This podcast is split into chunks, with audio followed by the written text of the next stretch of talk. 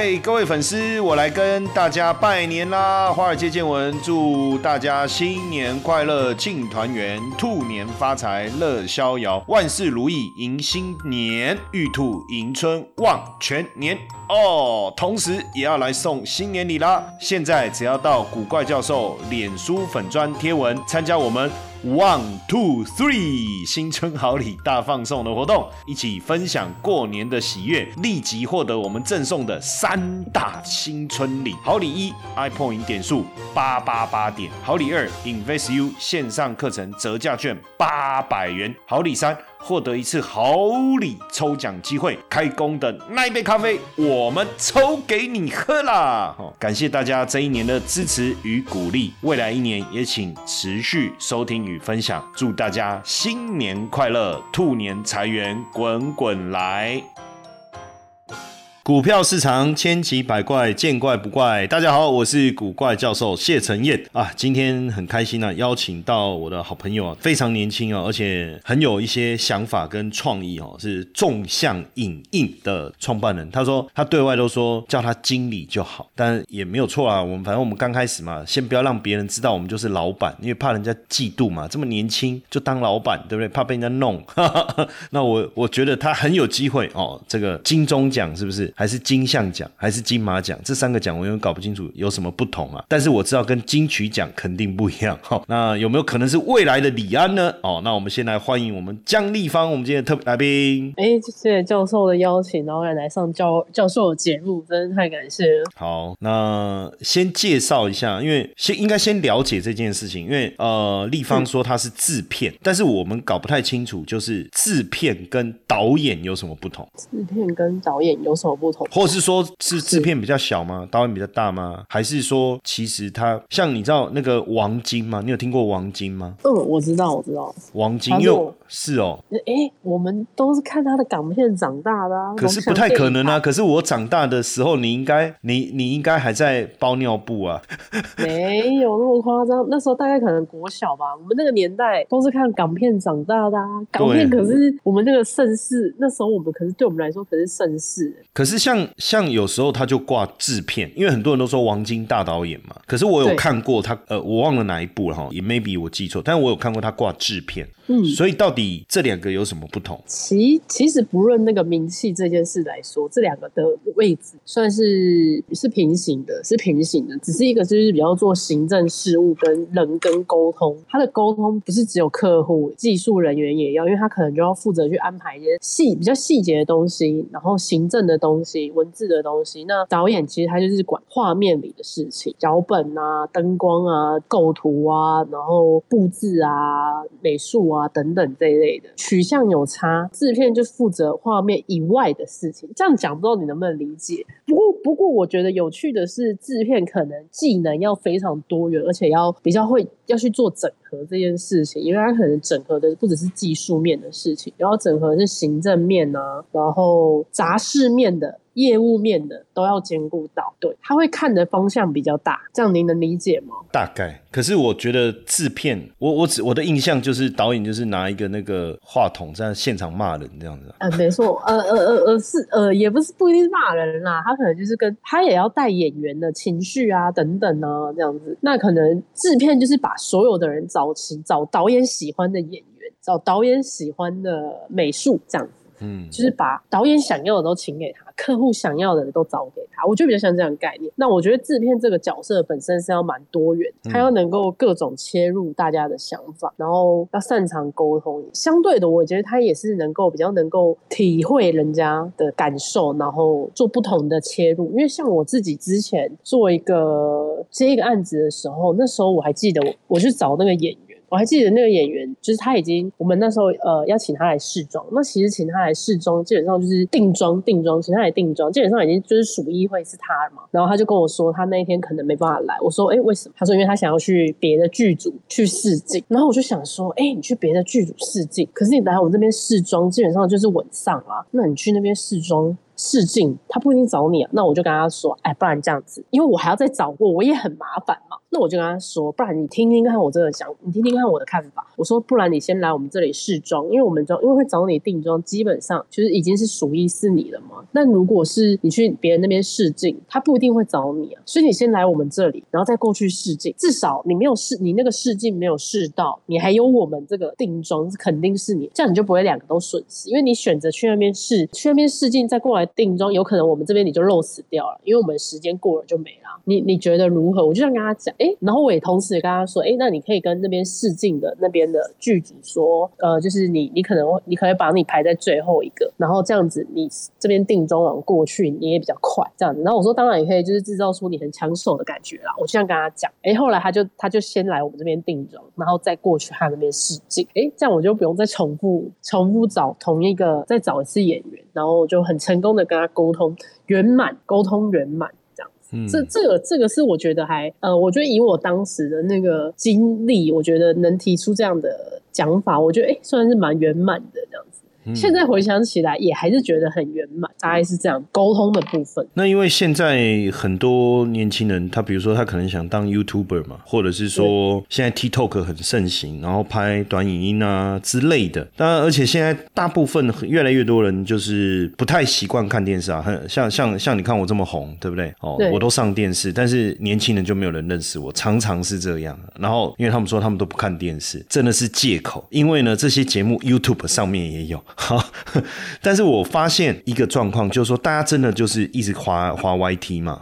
看影片嘛，哎，然后也有很多创作者就是自己拍影片，而且我发现大家对于影片拍摄的要求越来越高。哎，你看，像以前最早的时候，我们也有拍，自己也拍了一些影片，可是我们完全没有什么脚本、镜头、灯光，甚至早期我们那个影像画质还很不好。可是以前很多人看，现在完全这个都行不通，还得去什么四 K 的这种这种摄影机。那是，但是你说如果真的要跨入做制片，它需要。特别读什么科系吗？或者说你之前是因为读什么科系的关系，所以让你进入了这个领域？呃，其实我高中、大学都跟影像工作无关。嗯。完全无关，因为我高中读的是畜产保健系，那就是大学是可以去读兽医的。呃，然后我大学读的是产品设计、家具设计类相产品设计就有一点关联了吧？你算有一点点，但是你说完全，其实还是落差蛮大的。对啊，那这样怎么会转到转到制片这个这个领域？转到制片这件事，其实也是哦，因为我反正我大学毕业之后第一份工作也是做防重，还是跟这个。呃，影像无关，但后来就是说，在做防重这段时间，就是在做了在一年多左右，就觉得啊，还是很想要学做相关的，所以就跑去找相关的工作。但因为桃园那时候只有摄影类的，所以就不管了，先去做再说。然后就这样一路就到现在。因为我那时候去做摄影助理，大概是二十六岁。可是为什么会很想？应该是说你念的都完全没有关嘛。然后毕了业工作也不是这个，但是你说你很想要做这个，我的意思意思说，这中间的转变的那个那。那个诱因啊，或者是说什么样的原因让你很想对，就你很想要做这个啊？因为你刚才不是说你做防重的时候，你很还是很你就是很想做这一行，所以你跑去找相关的这个工作。那我是说，是什么原因让你哎对这行感兴趣，或者说你你就很想要做进入这个领这个行业？进入这个影像这里，我跟你讲是误打误撞，就是没有特。我那时候只是，其实我那时候还是想说，哎，我想去做设计类相关，但是因为桃园没有就是产品设计、家具设计设计。哦，OK，对对，其实只是因为我想要做设计相关，但是因为没有，至少屈就，也不是说屈就，就只好选择影像嘛，因为也是有关嘛，至少是设计有关，所以就去做了。比较像是这样子，不过有一个插曲是这样，就是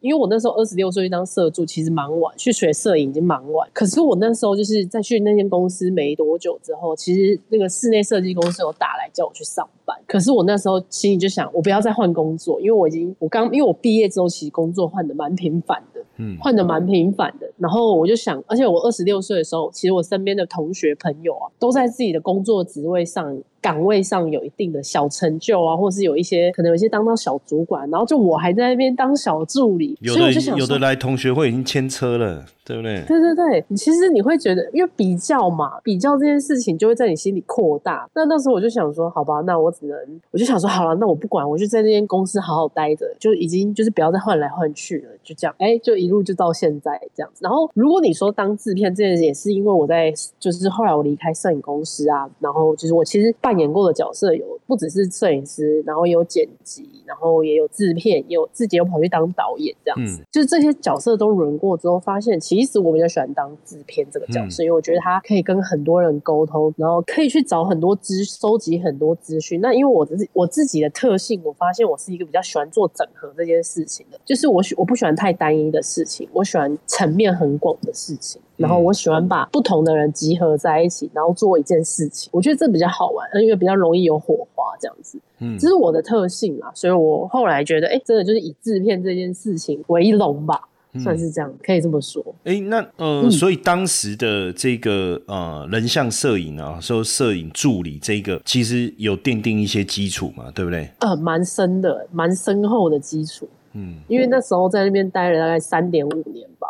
嗯，三年半，然后其实我摄影的，其实我对光影啊什么都算都是蛮敏感。就是那个我们以前练到是，我们那时候当练到就是光线在动，你都不用看，你就已经知道，你只要看你你就可以感受到哦，光线那边哦，像有一个有一个看天气这件事情，然后也是运用在我后来的工我自己就是当制片这件事情上，就是看天气，然后就是那个案例是呃，先说就是台北有一个都市传说，就是你只要一零一的避雷针上没没有云，隔天就不会下雨。你这个传说，我是道道地地台北人，从小在台北长大，出生到现在几十年了，为什么我没有听过什么传说呢？哎，你不知道吗？可是这这真的是有这样的说法，真的吗？就是真的有这样说，真的有这个说法，就是因为一零一是全台北市最高的建筑物啊。对，你看它的避雷针上面没有云，那其实因为其实其实很长起雾的时候，那个避雷针是看不到。对啊，一裂变是看不到，所以你就会知道哦，今天要下雨。对，所以它上面如果没有云，就知道今天是好。OK，你你是说去看一零一上面有没有云啊？这就基本的，这个就基本的气象常识啊，这跟传说什么关系？好，那你然后呢？然后。啊，比较讲嘛，然后嗯啊，我要分享的比较就是那那个这个案子有趣的是，就是我们要拍空拍，那时候还没有就是空拍法的时候，所以那一次我们就想说，哎，象山那个角度是拍一零一最好，因为是有角度的，不然其他都是一个平面而已。那我们就那天我们就，然后但要拍的，而且影片要播出的 demo 的那一天其实就很近，离我们拍摄的日子大概只有十五天还是十天嘛。但是如果我们那一天不去拍，就之后就可能就会来不及。那为什么？可是在这之前呢，前面为什么不？因为前面都是下连续下一个礼拜，根本没办法拍。那就是到了要拍的前一天晚上，我就我就跟业主说：“哦，那不然我上一零一，我上象山去看一下一零一上面有没有云好。因为到了那天晚上才雨停。那我说，那不然我去看一下一零一上有没有云。如果没有云，我们隔天就拍。那然后业主可能觉得我在偷懒，嗯，他可能觉得我在偷懒。那没有，我就说好，我去爬，我就半夜十二点爬上象山去看。可是晚上怎么怎么有办法看得出来？哎，其实还是会有，因为它如果没有没有云，会有月光跟星星。然后其实台北市也是不夜城啊，然后其实没有没有你想象中的那么暗了。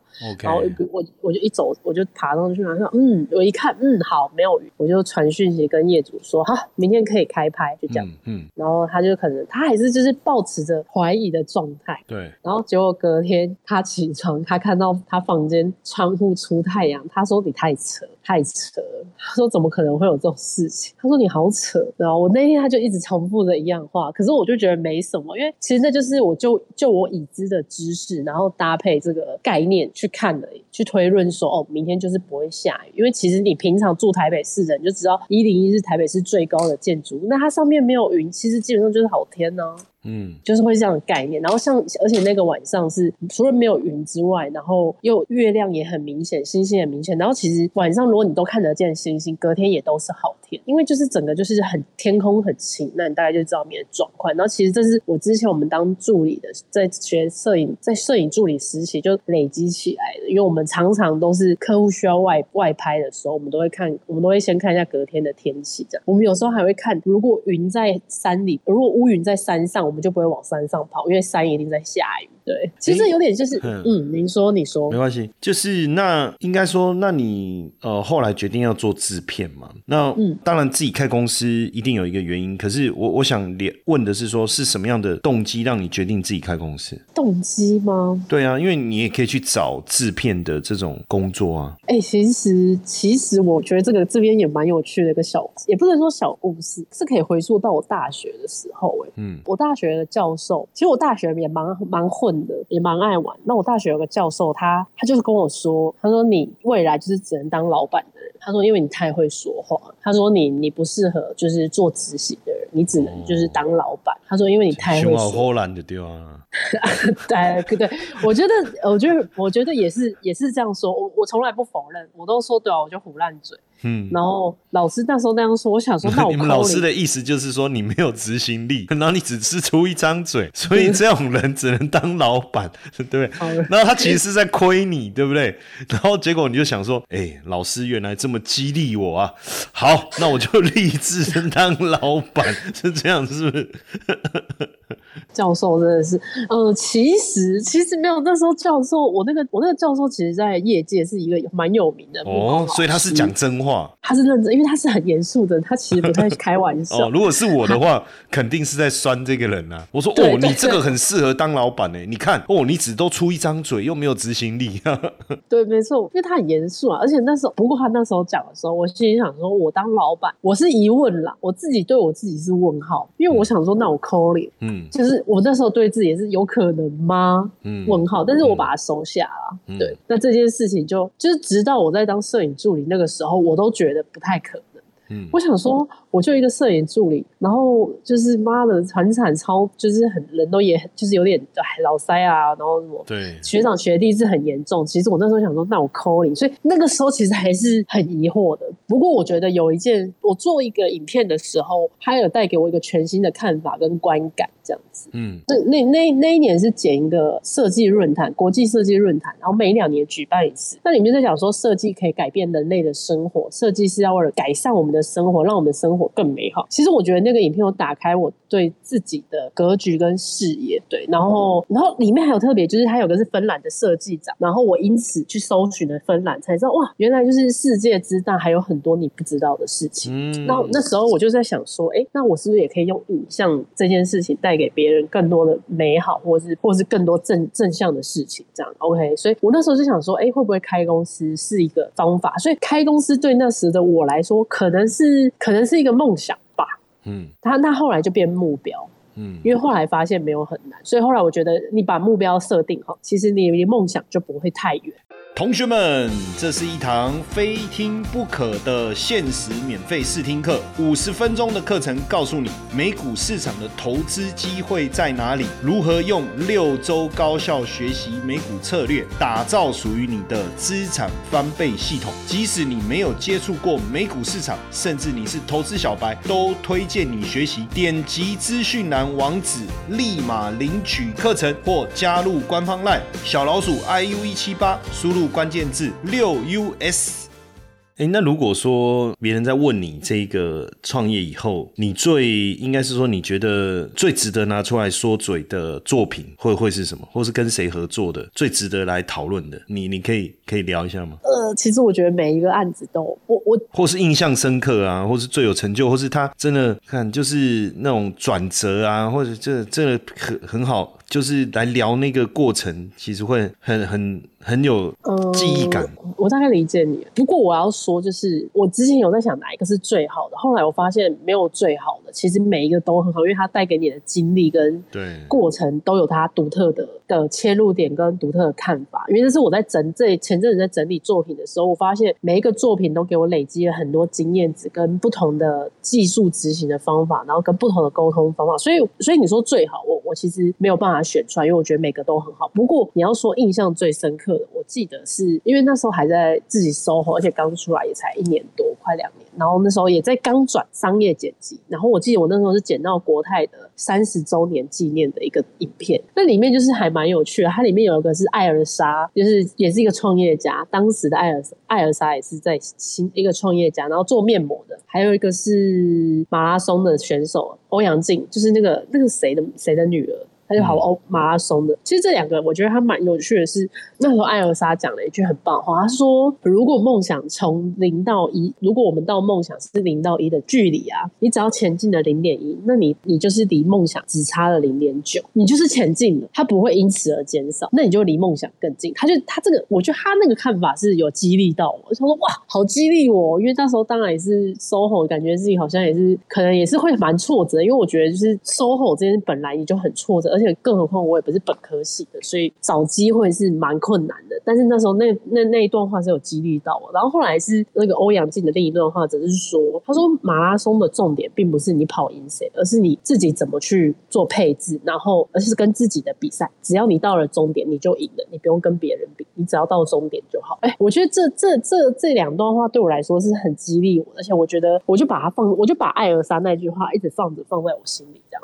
嗯，呃，我觉得创业的人是很需要心灵鸡汤。不要说创业，我觉得 SOHO 的人都是需要心灵鸡汤，因为不管是创业还是 SOHO 这件事情，它本身就是一个大冒险，你不知道你会不会成功，你只能做了才会知道。嗯，对，就是比较像是这样的概念。这是我分享最怕的部分，就是我做的每一个影片啊，我觉得对我来说都有很多的影响，或者是给我一些不同的看法。那有曾经这个接了客户的案子，你要做这个做出这个成品之前，遇到很大的一个困难，然后最后最后还是完成的吗？这种有有有这种类似的可以讲出来让我们掉眼泪的吗？啊，不一定掉眼泪啊，就是说，哎，他其实他真的很困难，撒狗血，对。哇塞，这个问题问的很好哎，就是不可能你每一个案子都这么顺利嘛，然后就心灵鸡汤，对啊。没有没有没有，我有曾经做过耶，那也是，但是二零一六还是二零一七那个中信的忘年晚会的影片，嗯，然后那时候是跟公关公司合作，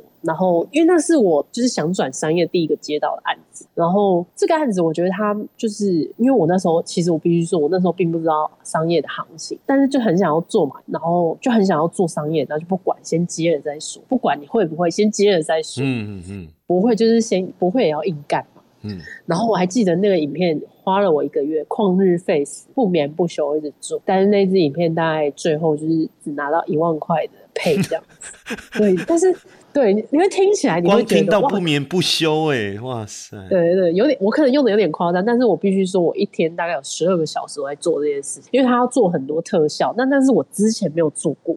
嗯，可是那能那能怎么样呢？那你就是想要嘛，那你就想尽办法完成。嗯，但是我做完这支影片之后，我就接到了蛮，就接到了好几支影片的剪接，这样子。对，所以你要说他很辛苦嘛？对，真的很辛苦。我还记得我那时候几乎没在睡觉，然后当下是觉得怎么那么，我怎么会这么，就是对，就是还蛮，就当下真的觉得蛮辛苦。但是现在看就觉得，哎呀，那那时候一开始你要接的时候，你知道呃他的费用是多少吗？他是他叫我自己开，然后我想说应该没有那么难。其实，而且其实我觉得写脚本的那个人他其实有点抓不到客户要什么，所以大改了两次还三次，两次。所以我觉得重点就是出在这个真的很耗时。可是因为那时候我也没有很懂，所以我觉得真的是买经验。那我从那一次我就知道脚本它有多重要，嗯，超级重要。对我觉得这是其中。不过我还遇过另一个，呃，我之前还有一个案例是，就是我被我被我的业主威胁，也不是我业主，就是那时候我去他们那边趴台做拍摄，但老板就是死都不发钱给我们，嗯，然后你就想说，因为好像哎，我才七万块吧，不过那个时候的七万块对于我来说真的很多。嗯，对，因为那时候才刚刚自己出来收红，然后接，然后也不容易，也没有那么好接。然后我还记得他大概欠了我大概半年吧。一开始他先不不给我们钱，然后我一直跟他要，他都装死。然后他还威胁我说，就是他可以找黑道啊，怎么样？我想说，哇靠，你为了七万块这样威胁我，很扯，很扯，真的很扯，很扯。这是，可是这是真实故事。我就想说，怎么会有这种，怎么会有这种这么奇怪？我觉得，我觉得蛮不要脸的。嗯，对，我觉得蛮不要脸的。我我想说，哇塞，你怎么这种话你讲得出口？就是哇塞，你到连黑道人都讲出来。我可是我当下我知道，我我可能也气到，嗯，然后我后来就开始录音，然后然后后来我就我就去那个地检署，哎，我去好像地方法院告他吧，嗯，付了一千块的裁判费。嗯，因为我就觉得好啊，你既然要这样弄，我我觉得我就是那种你不来惹我，我其实也不会，我就是一个和气生财，无论如何，我觉得能平静尽量平静。嗯，可他真的就是他讲的那一句真的是有有激怒到我，然后我想说好，那我去告你，我就真的去告他。当然后来有判，就是法官有把钱判给我，但是我觉得他就是皮一皮吧。嗯，然后所以后来我觉得这件事情影响我蛮深，就是我觉得有能力之后，如果可以，我也不想要欠人家钱太久，就是我会如果可以提早给我，就会尽量提早给。那现在现在你自己未来的整个公司的规划跟期许会是什么？如果是我自己的期许的话，我会我会希望能够用影像的力量去感染更多的学生。那为什么要这样做？因为我觉得哦，我要说的是，因为其实我我发现，就是我自己工作到现在，我其实是很一直在突破自己的同温层的。嗯，但是我的我原本是读科大，其实你身边的朋友就都会是科大。嗯，你读私校，你的朋友就都会是私校，很有趣，这是很有趣的现象。可是一点都不奇怪，因为这就是社会就是这个样子。可是我是不断突破，到后来，我现在是觉得，其实你读什么学校真的不重要，重要的是你的能力在哪里。所以我觉得我应该要是告诉学生们，就是说，其实你不管做什么，只要你有能力，你都可以成为一个很有影响力的人。你不用在乎你的学校读什么，而是你要让你自己成为一个有价值、有能力的人。然后让大家一起让让大家一起进步，那你就会一直往前走。我我觉得这件事蛮重要，所以我觉得我可以用影像的力量去跟他们分享这件事情。然后我我自己也蛮努力的啦，就是我会一直跟，就是会去到处当讲师这样。像我目前当的讲师也都是科大，或者是目前都是私校，然后会目